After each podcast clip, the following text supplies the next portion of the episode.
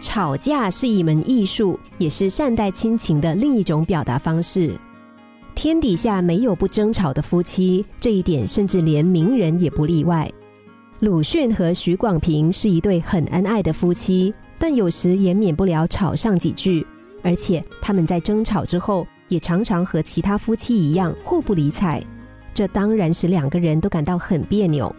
最后，常常是鲁迅叹口气说：“唉，都怪我脾气不好。”许广平一听也会怒气全消，对鲁迅笑着说：“看在你曾经是我老师的情分上，否则我真不答应呢。”于是，双方之间的不快乐就随之烟消云散了。美满的婚姻不是只靠着夫妻两人循规蹈矩、不做错事情就可以保证的。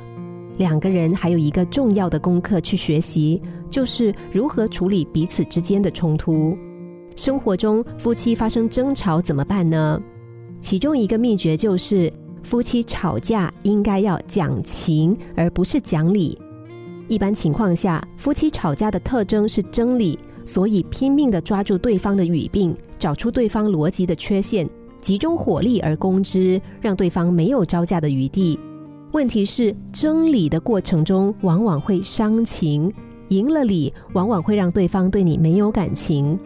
夫妻之间的争执用情来处理，远比用分析辩论的吵架要有建设性。另外，千万不要赢。夫妻吵架，不管谁赢谁输，事实上都没有赢的人，双方都是输家。万不得已吵架的时候，会吵架的人最多只是点到为止，从来不想赢架。会吵架的人事事都给对方留余地，让对方有台阶可以下。不会吵架的人却常常想把对方逼到绝路。先认输的人才是大勇者。吵架既然是角度不同所引起的冲突，成熟的人会极力的设法去避免。而避免吵架的最好方法，就是承认对方的意见可能比自己的好。小吵小闹，从另一个角度来看叫情绪，但是千万别过头了，伤了心，对夫妻间的感情影响是很大的。